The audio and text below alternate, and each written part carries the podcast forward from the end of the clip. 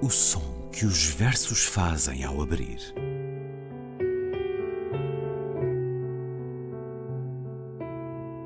Se leio um livro e ele torna o meu corpo tão frio que fogo nenhum o pode aquecer, sei que isso é poesia. Emily Dickinson. Com Ana Luísa Amaral e Luís Caetano.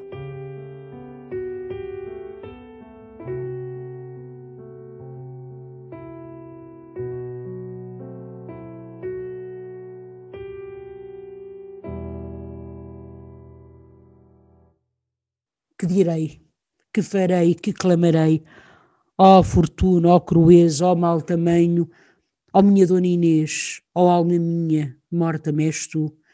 Morte houve tão ousada contra ti pudesse, ouço e vivo.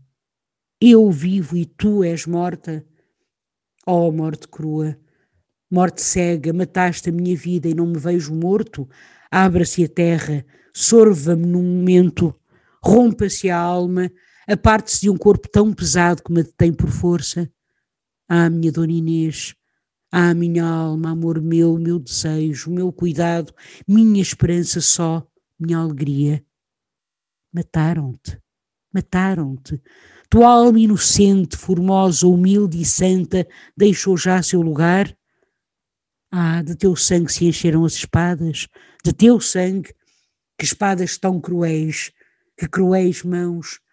Ah, como se moveram contra ti, como tiveram forças, como fios aqueles duros ferros contra ti, como tal consentiste, rei cruel, amigo meu, não pai, amigo meu, porque assim me mataste, ó leões bravos, ó tigres, ó serpentes, que tal sede tinhais deste meu sangue, porque causa vós não vinhais em mim fartar a vossa ira, matareis-me e vivera. Homens cruéis, porque não me matastes, meus inimigos, se mal vos merecia, em mim vingareis esse mal todo, aquela ovelha mansa, inocente, formosa, simples, casta, que mal vos merecia, mas quisestes, como inimigos cruéis, buscar-me a morte, não da vida, mas da alma. Ó oh, céus, que vistes tamanha crueldade, como logo não caístes. Ó montes de Coimbra, como não subvertestes tais ministros, como não trema a terra e se abre toda, como sustenta em si tão grande crueza. Tristes honras, outras honras, Senhora, te guardava, outras se te deviam. Oh, triste, triste, enganado, nascido em cruel signo, quem me enganou? Ah, cego que não queria aquelas ameaças, mas quem crera que tal podia ser, como poderei ver aqueles olhos cerrados para sempre? Como? Aqueles cabelos já não doiro, mas de sangue, aquelas mãos tão frias e tão negras que antes via tão alvas e formosas, aqueles brancos peitos, despassados de golpes tão cruéis, aquele corpo que tantas vezes estive nos meus braços, vivo e formoso, como, morto agora e frio, o posso ver. Ai, como aqueles penhores seus tão sós, ó oh, Pai cruel, tu não me vias neles? Meu amor, já me não ouves, já não te hei de ver, já te não posso achar em toda a terra. Chorem meu mal comigo quantos me ouvem, chorem as pedras duras, pois nos homens se achou tanta crueza. E tu, Coimbra, cobre-te de tristeza para sempre não se ria em ti nunca, nem se ouça senão prantos e lágrimas, em sangue se converta aquela água do mundego, as árvores se secam e as flores. Ajudem-me a pedir aos céus justiça deste meu mau tamanho. Eu te matei, Senhora, eu te matei. Com morte te paguei o teu amor, mas eu me matarei mais cruelmente do que a ti te mataram, se não vingo com novas crueldades, tua morte. O Infante, em dois momentos da tragédia A Castro, de António Ferreira, lidos por Ana Luísa Amaral. Olá, Ana. Olá, Luís. Depois de termos andado duas semanas com poesia que evocou o assassinato de Federico Garcia Lorca, hoje, sem nenhum tipo de obsessão, convocamos o assassinato de Inês de Castro. E essa obra foi intitulada Tragédia Muito Sentida e Elegante de Dona Inês de Castro, comumente referida como a tragédia A Castro, de António Ferreira, a primeira tragédia clássica portuguesa, obra editada em 1587. António Ferreira nasceu em Lisboa em 1528, formou-se em Leis, em Coimbra, correspondeu-se e foi discípulo de Sá de Miranda, de quem aqui falámos na última semana. Tinha a obra de Horácio por livro de cabeceira, a ele se referindo como o meu Horácio, a quem obedeço. A peste matou-o em 1569, deixando dois filhos pequenos. Um deles seria mais tarde responsável pela publicação da sua obra. É comumente reconhecido como um dos mais notáveis construtores da língua portuguesa. E aqui assenta esta tragédia na realidade histórica portuguesa. Podemos eh, recordar o infante Dom Pedro e Dona Inês, que era dama de companhia da mulher do infante Dom Pedro, Dona Constança.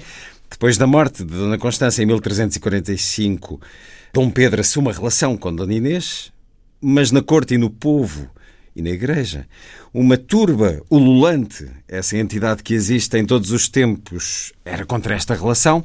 Dona Inês era de famílias galegas e castelhanas. Os filhos que teve com Dom Pedro podiam trazer problemas à sucessão no trono e o pai de Dom Pedro, Dom Afonso IV, opta por mandar matar Dona Inês. Assim aconteceu em janeiro de 1355. Dom Pedro tornou-se rei dois anos depois, mata os assassinos da Amada, dois deles pelo menos, arranca-lhes o coração e manda erguer dois túmulos no mosteiro de Alcobaça, onde ficará para sempre lado a lado com Dona Inês. Eis nesta tragédia e na vida real, na nossa história, Ana, uma comovente liturgia da perda e da dor? Exatamente, Luís. Eu, Luís, agora disse uma coisa curiosa, disse onde ficarão lado a lado, eu diria frente a frente. Frente a frente, é? porque teve já porque diversas disposições. É curioso, não é? Porque realmente as, os túmulos deles estão frente a frente. Já estiveram lado a lado, mas depois foram postos é, frente a frente. Frente a frente, para que quando se levante, quando vier o juízo é, final, eles, eles olhem, olhos nos olhos. É de facto o grande mito de amor da, da, nossa, da nossa história, penso eu, e da nossa literatura, não é? É o, o, amor entre Dona Inês de Castro e Dom Pedro I.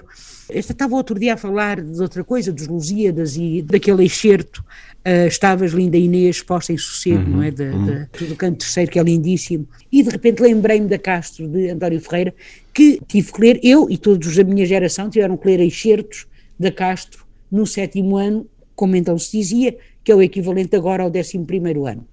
Eu pensava que ler excertos era uma inovação de agora, mas afinal não, não, já vem de há algum tempo já, e era a Ema Tarraxa Ferreira. As pessoas da minha idade se lembram, com certeza. Aquelas eram umas antologias organizadas por uma professora, com certeza, Ema Tarraxa Ferreira.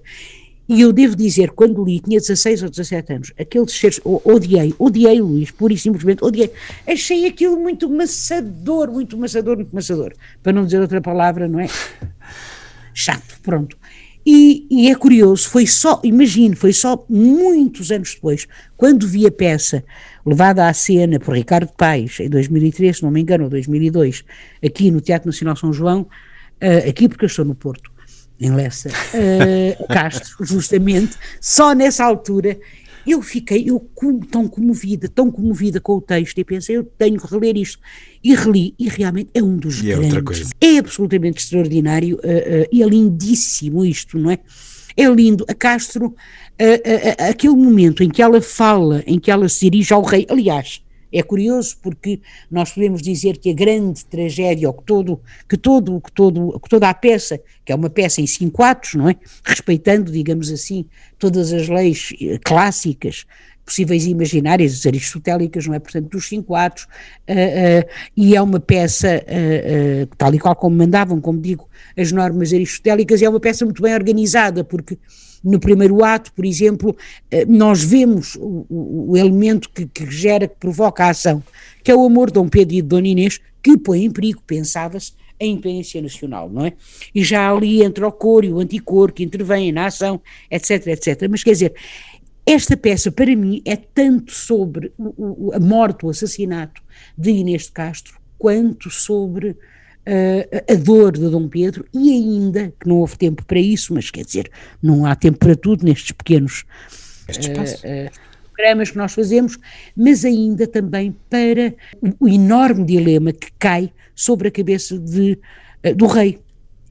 Porque realmente o rei reconhece, o Dom Afonso IV, ele reconhece que ela não tem culpa nenhuma, que ela é inocente. Hum. As razões ela de Estado. Se dirige, Exatamente, ela que se dirige ao rei dizendo o seguinte: esta que te ora fala, que te agora, não é?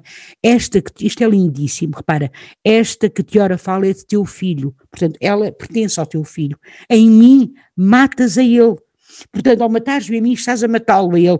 Ele pede vida por estes filhos concebidos em tanto amor. Ou seja, é como se a fala de Dona Inês fosse a fala de Dom Pedro, embora Dom Pedro não estivesse ali naquele momento presente. Não vês como parecem aquele filho teu, Senhor, matas todos a mim matando. Todos morrem. E é verdade. E todos morrem. No fundo, não é?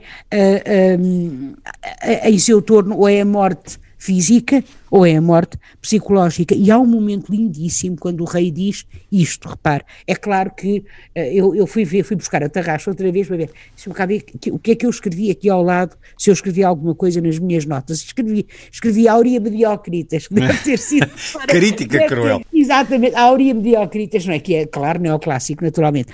Então, o rei diz assim, o pobre lavrador só no seu campo Repare, o pobre lavrador só no seu campo, seguro da fortuna e descansado, livre destes desastres que cá reinam. E agora, repare, ninguém menos é rei que quem tem reino. Ah, que não é isto Estado, que não é isto Estado, é cativeiro. Ou seja, ser rei é estar preso. Uhum. É mais livre o lavrador no seu campo, seguro da fortuna e descansado, do que eu, porque eu tenho que fazer aquilo que não quero fazer. Então, e, e, e eu, eu, de repente realmente apreendi-me, eh, eh, quando, quando vi aquela peça, quando vi a encenação do Ricardo Paes, eh, percebi, uh, de, de quão, quão grande, quão forte e quão extraordinário é o dilema de, de, Dom, de Dom Afonso IV ali colocado.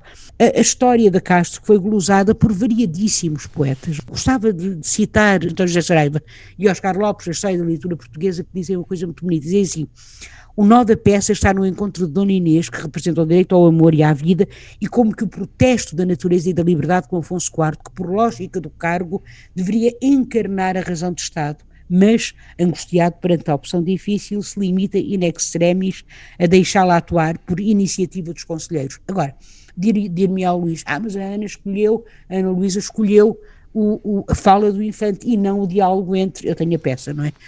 Entre, uh, aliás, a peça está toda online, até está online. Sim, ia, ia referir isso. Como é que se chama aquilo? O original, a edição. Exato. A edição facsimilada. Procurando-se é? na internet encontra-se, sim. Exatamente, a edição facsimilada. Portanto, Uh, Aliás, toda, toda a obra de António Ferreira toda a obra de António Ferreira está, exatamente, exatamente, gratuitamente. Portanto, porquê é que eu escolhi isto? Porque eu acho isto tão, tão, tão belo.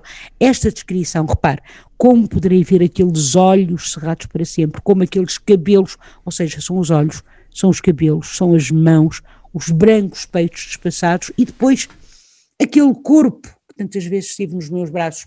Esta enumeração, nós sabemos, claro, como olhar é tão importante na estética do Renascimento, não é? Renascentista. Mas aqui, a olhar, são os cabelos, são as mãos, são os peitos e depois o corpo. E a forma como Coimbra, como o espaço Coimbra e o Mondego, onde vai acontecer a tragédia, não é? Um, como Coimbra e o Mondego aqui surgem, que coisa maravilhosa! E tu, Coimbra, cobre-te de tristeza para sempre. E ainda em sangue se converta aquela água do Mondego. E tal como, à semelhança do que Inês de Castro disse ao rei, que foi, quando tu me matares, ele morre também, Dom Pedro diz, eu te matei, senhora, eu te matei com morte, te paguei o teu amor. Então, eu acho que, de facto, estes certos que eu acabei de ler do infante Dom Pedro são uh, absolutamente lindíssimos. É, é, é Luciana Steganopicchio, que se dedicou muito, que era uma italiana, mas se dedicou muito à literatura portuguesa, e isto está na sua história do, do, do teatro português, um, que disse que o que fazia de extraordinário esta tragédia muito sentida e elegante, neste caso, como, como, como, como Luís disse, depois só Castro a Castro, não é? Eram, era a pureza e a simplicidade arquitetónica, a musicalidade poética, porque isto realmente é poesia, é poesia, e a alta qualidade dramática, não é? Quer dizer, esta, esta, uh, o que aqui, eu já agora aproveito para dizer que há uma edição, são cinco, são cinco volumes, eu acho até que já falámos nisto aqui, mas eu não me canso nunca de dizer isto, que é História e Antologia da Literatura Portuguesa, até parece que estou a fazer Promoção. Ah, como é que se... Promoção, exatamente, mas não estou. Isto foi organizado pela Isabel Alegre de Magalhães, são cinco volumes da Fundação Carlos Gulbenkian, Serviço de Educação e, e é, e são cinco volumes, sim, sim. e aquele, por exemplo, aquele o dedicado ao século XVI são dois tomos, e de facto o nosso século XVI é riquíssimo. Portanto, Já estivemos um... com o Sá de Miranda a semana passada e agora com a tragédia Castro.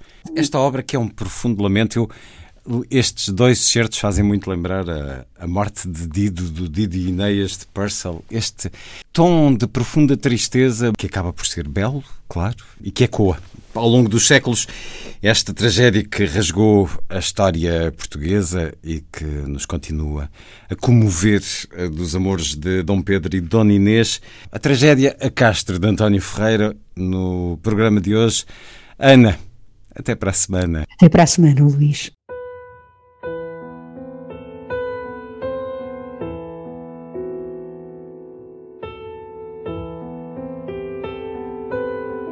o som que os versos fazem ao abrir.